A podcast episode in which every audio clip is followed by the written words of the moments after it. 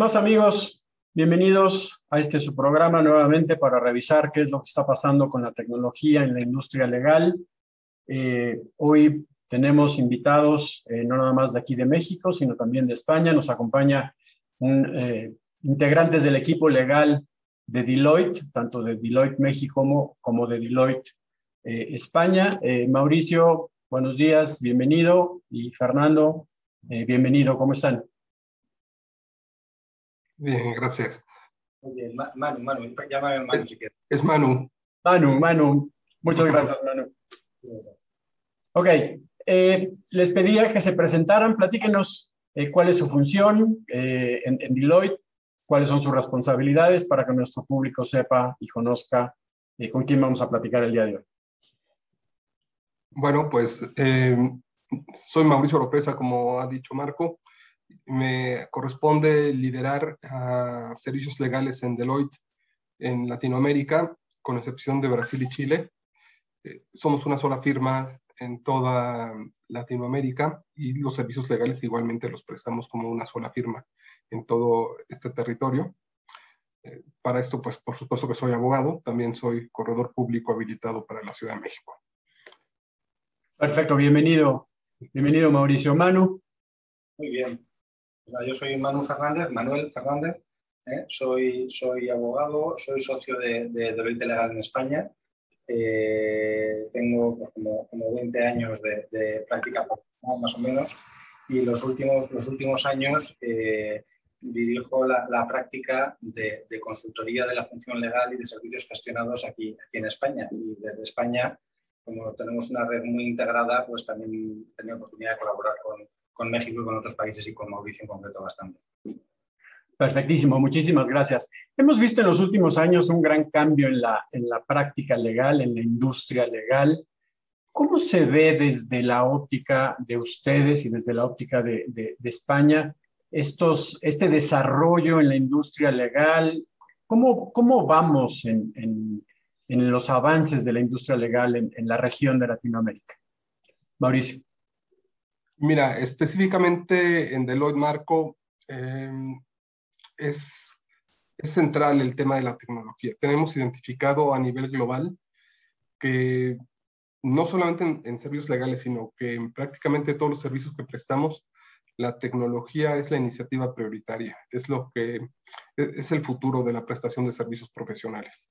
Y específicamente en, en Deloitte tenemos eh, un, centro de excelencia que está en Bucarest y ahí se reparten las oportunidades legales. Pero adicionalmente también tenemos un centro de tecnología que en, en España está muy bien desarrollado y también en, en Inglaterra.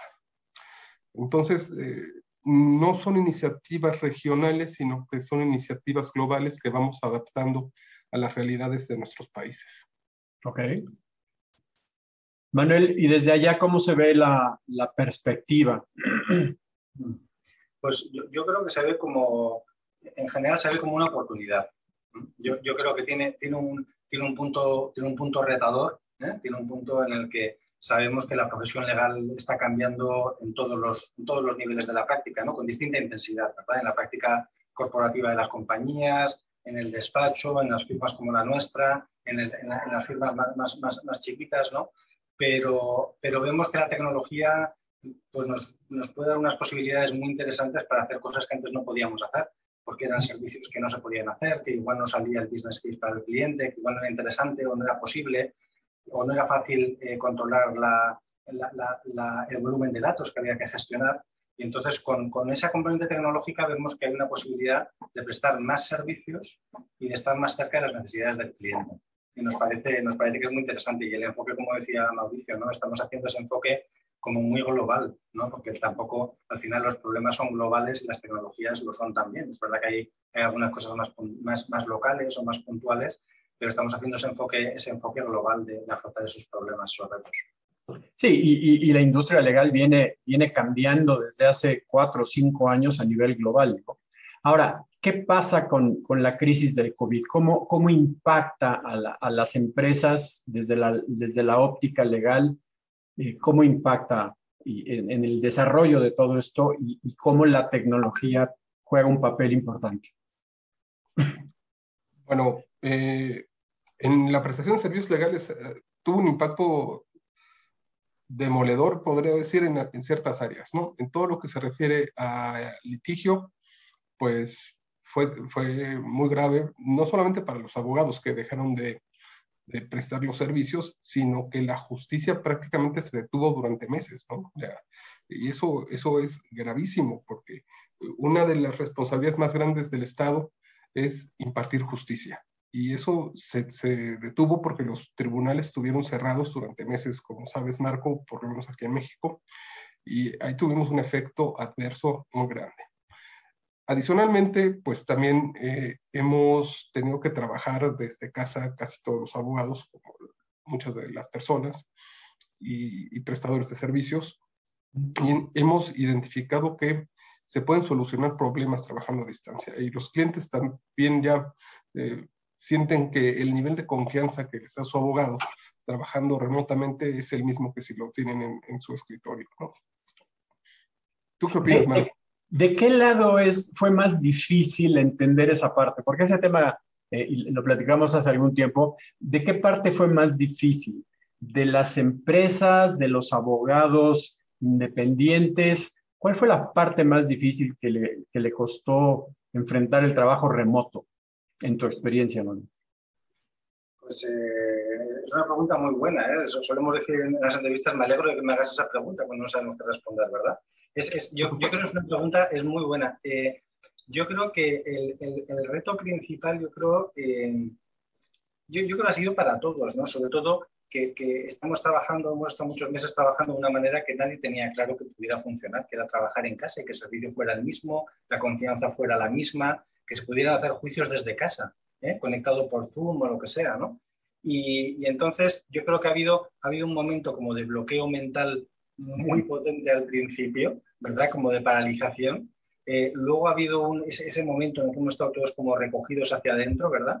Y yo creo que ahora que empezamos a salir, la gente, la gente empieza a salir ya con, mucha, con muchas ganas de hacer cosas, ¿no? Vemos también que, que, la, COVID paró muchas cosas, pero ahora la gente ha vuelto, ¿no? Yo creo que después de este, después de este, de este parón de, uno de estos últimos meses eh, ha vuelto con muchas ganas de hacer cosas a todos los niveles, ¿no? a nivel de servicio, a nivel de tecnología va a haber un empujón muy importante, yo creo, ahora. Ahora, y esto que dices, eh, Manu, es muy importante también porque hoy por hoy eh, yo siento, y lo hemos visto aquí en la, en, en la, industria legal en México, que ahora ya todo el mundo está preocupado por la tecnología, ¿no? y ahora ya todo el mundo necesita y quiere tener la tecnología, aunque no sepan cómo hacerle. Y entonces aquí viene la pregunta de, ¿qué es lo que tiene que hacer un área legal, eh, un área, un despacho, para, para incorporar tecnología en su, en, sus, en su vida diaria, en sus procesos. Mauricio. Mm, gracias, Marco. Eh, mira, eh, yo lo vería en, dos, en dos perspectivas. ¿Cómo la tecnología va a facilitar el trabajo que hacemos nosotros? ¿Cómo nos vamos a volver más, más eficientes? Y cómo también el cliente va a ser beneficiario de esa tecno tecnología incluso en precio, eh, porque también eh, nuestros servicios deben de, de bajar su, sus costos y por lo tanto el precio que se le, se le ofrece al, al, al, cliente. Ya, ya para hacer una auditoría legal, ya no tienes que mandar a una horda de, de muchachos a revisar expedientes y estar durante semanas en un archivo, sino que pues los archivos ya prácticamente están digitalizados. Y si no están digitalizados, los digitalizamos. Y, y, en cuestión de un día y medio o dos días, haces una auditoría legal que, que podrías haber hecho en mes y medio. ¿no? Eh, así es como, como lo vemos. Y hacia adentro, pues también eh, muchos de los costes que, que, traíamos asociados a la prestación del servicio también se van, se, se van disminuyendo y esto también implica que se va adelgazando el, el aparato administrativo de la, de la, firma. Claro, y eso es, es eficiencia, ¿verdad? Ahora, los, los, clientes lo están entendiendo así, eh, tanto los clientes corporativos como los, los clientes individuales.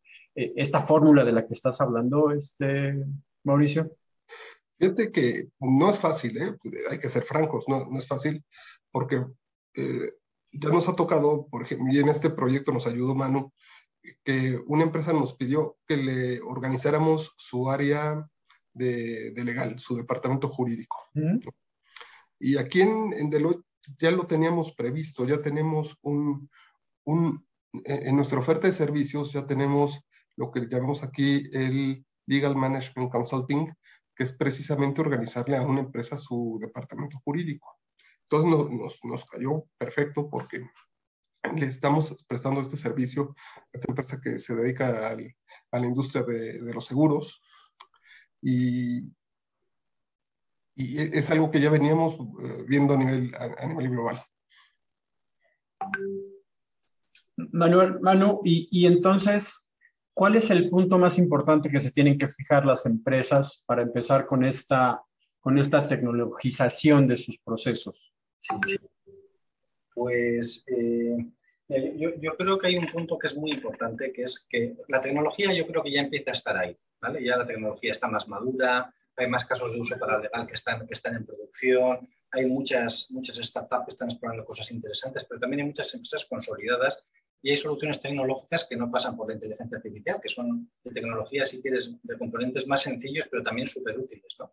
Entonces, yo, creo que hay dos, tres cosas que son interesantes tener en mente ¿no? cuando uno empieza ese camino. ¿no? Uno es que para los abogados, los abogados estamos acostumbrados a, a nuestro trabajo es evitar riesgos, ¿eh? hacerlos, hacerlos desaparecer si es posible. ¿no?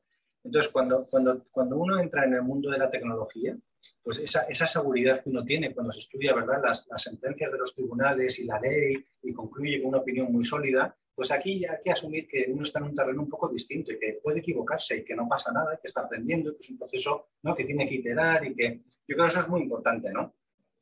Y, y yo creo que la segunda componente que para nosotros es muy importante, que iba un poco con lo que decía Mauricio, ¿no? de, de esa, de ayudar a las, a, las, a las empresas a organizar su departamento legal, es que la tecnología no es algo que te cae encima y tú te pones a usarla y ya está directamente. Son soluciones muy puntuales. Es verdad que con algunas sí funciona. Pues la firma electrónica, eh, pues soluciones de, revisión de contratos. Hay algunas que son como muy concretas y, ayudan seguro, ¿no? Pero enseguida, ¿no? Pero otras requieren un análisis como de la organización. O sea, ¿cómo tengo yo mi función legal? ¿Cómo está organizada? ¿Es eficiente? ¿Tengo los procesos identificados? ¿Los tengo pintados? ¿no?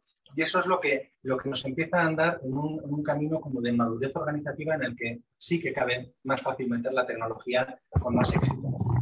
Luego también yo creo el tema de las personas, súper importante. Gestionar a las personas, involucrarlas temprano en el proceso del cambio, ayudarles, animarles, ¿no? Porque nos cuesta mucho, ¿no? Hay un, hay un autor que le gusta mucho, una compañera aquí del de grupo de tecnología nuestro de, España, que dice que no es que que, no es que los abogados nos resistamos al cambio, al cambio nos resistimos todos. Lo que es que los abogados, los abogados lo hacemos mejor. Entonces ese es, el, ese es el punto. Entonces hay que meterlos ahí un poco en el cambio, no hay que ayudarlos. No, y, y, la parte importante es también entender que, que no es nada más, el, el, como lo decía Mauricio, no, no, es nada más eficientar el proceso hacia, hacia, hacia adentro, sino realmente conectarlo y darle la solución al, al, al, cliente, ¿no? Que esa parte como que se tenía implícita, pero ahora con la tecnología pues es muchísimo más, muchísimo más fácil, ¿no? Ahora, ¿cuáles son los retos que tienen las empresas eh, ante la tecnologización o ante el, el poder eh, automatizar sus procesos? ¿Cuáles son los principales eh, retos, Mauricio? Pues mira, como sucede, como ha sucedido en muchos de los aspectos de, nuestra vida, adaptarnos, ¿no? hace, no sé, cuando, cuando cuando nosotros, me refiero a Manu y a mí, es, éramos más, más chicos, pues cu ¿cuándo íbamos a imaginarnos que aquí en, este aparatito íbamos a tener eh, concentrada toda nuestra vida, ¿no? Este, y que íbamos a tener ese grado de dependencia. La verdad es que no podemos imaginarlo. Y, y quién sabe qué es lo que, lo que siga, ¿no? Sí, claro. en, en, en, el, en, la prestación de servicios, pues es más o menos lo mismo. Eh, la empresa, por ejemplo, va a tener que, que pensar si requiere de tener un departamento jurídico interno o si eso lo puede prestar un, una, una, empresa que se dedique de manera especializada a, a este servicio. ¿no? Y, y, probablemente eh, ese, ese gasto que tiene fijo lo, lo pueda obviar y, y, así dedicarse a lo que a, a su negocio principal. ¿no? Es, eso es, es, algo que se me ocurre. ¿Tú qué, opinas por allá, Manu? ¿Qué opinas, Manu? Sí, yo, creo que uno, de los retos para, para, este camino hacia la tecnología, más que la, empresa en general tiene, tiene muchos, yo creo, ¿no? y el principal yo creo que es que, que, que, estamos en un escenario que cada vez cambia más y más rápido, y es muy complejo, ¿no? y con mucha, con mucha presión del, de los reguladores, de, de, los, de, los, legisladores, la información que se nos pide, ¿no? pero cuando, cuando hablamos del, del, departamento jurídico en concreto, yo creo que uno de los retos muy, muy, muy importantes cuando se, se empieza este camino es conseguir que la organización entienda lo que está haciendo la función legal, o sea, qué servicio presta, cómo lo presta y qué ayuda necesita y cómo, es de importante que, que, emprenda ese camino hacia la tecnología, ¿no? Porque hay, muchos departamentos, pues no sé, el negocio, por ejemplo, la administración, a veces, ¿no? La parte de la administración de las empresas, a veces mete tecnología y eso directamente le aporta una eficiencia y ya está. Y en legal no siempre es así. A veces hay una eficiencia y eso es súper interesante, pero a veces no hay eficiencia, lo que hay es un mejor control del riesgo, un mejor servicio al negocio. Y entonces, el, principio de tener un business case para, para, abordar la tecnología no siempre funciona legal. Entonces, yo creo que es importante, es, es, es, un reto que eso se entienda por la organización y que se les dé el soporte que ellos necesitan, ¿no? que puedan establecer esa relación con sus departamentos de IT Sí, claro.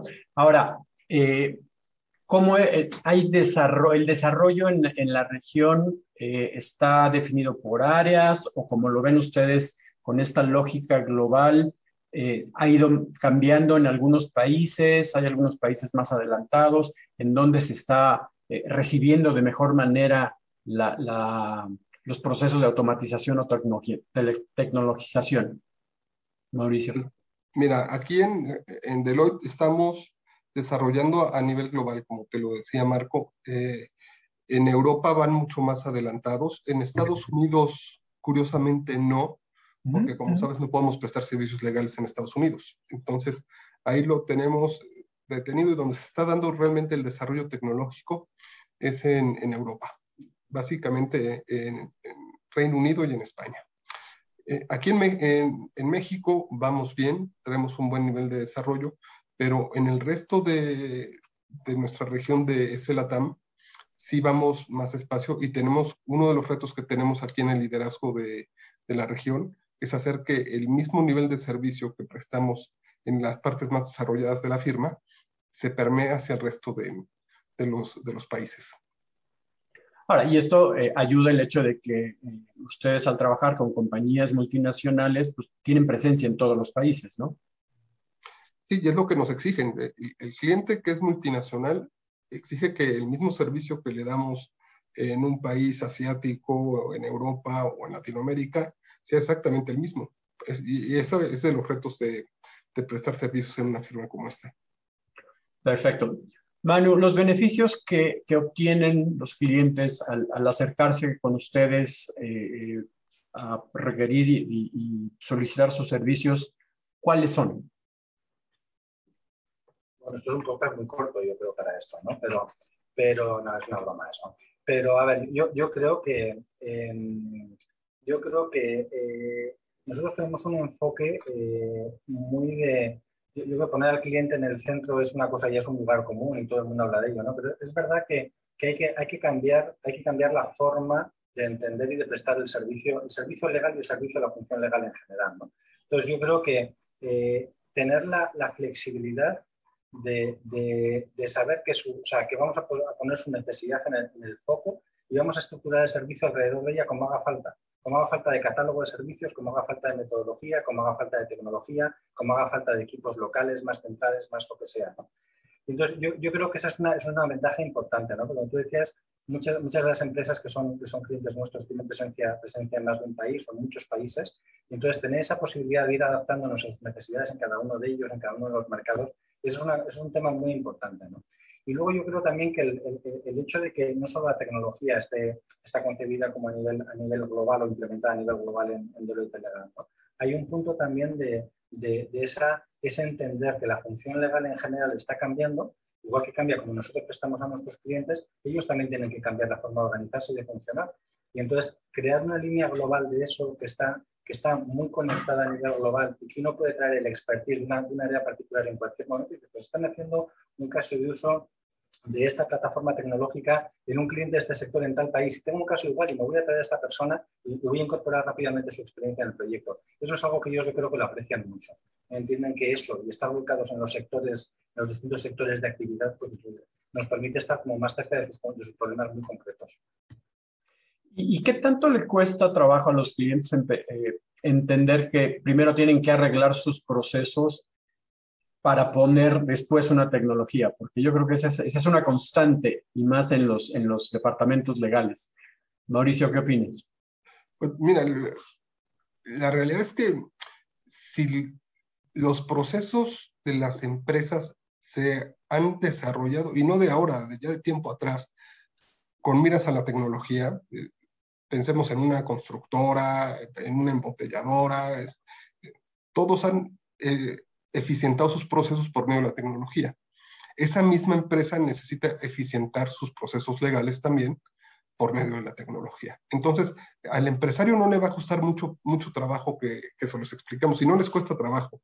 Lo que sí se sorprenden a veces de que el, servicio legal pueda, pueda eficientarse tecnológicamente.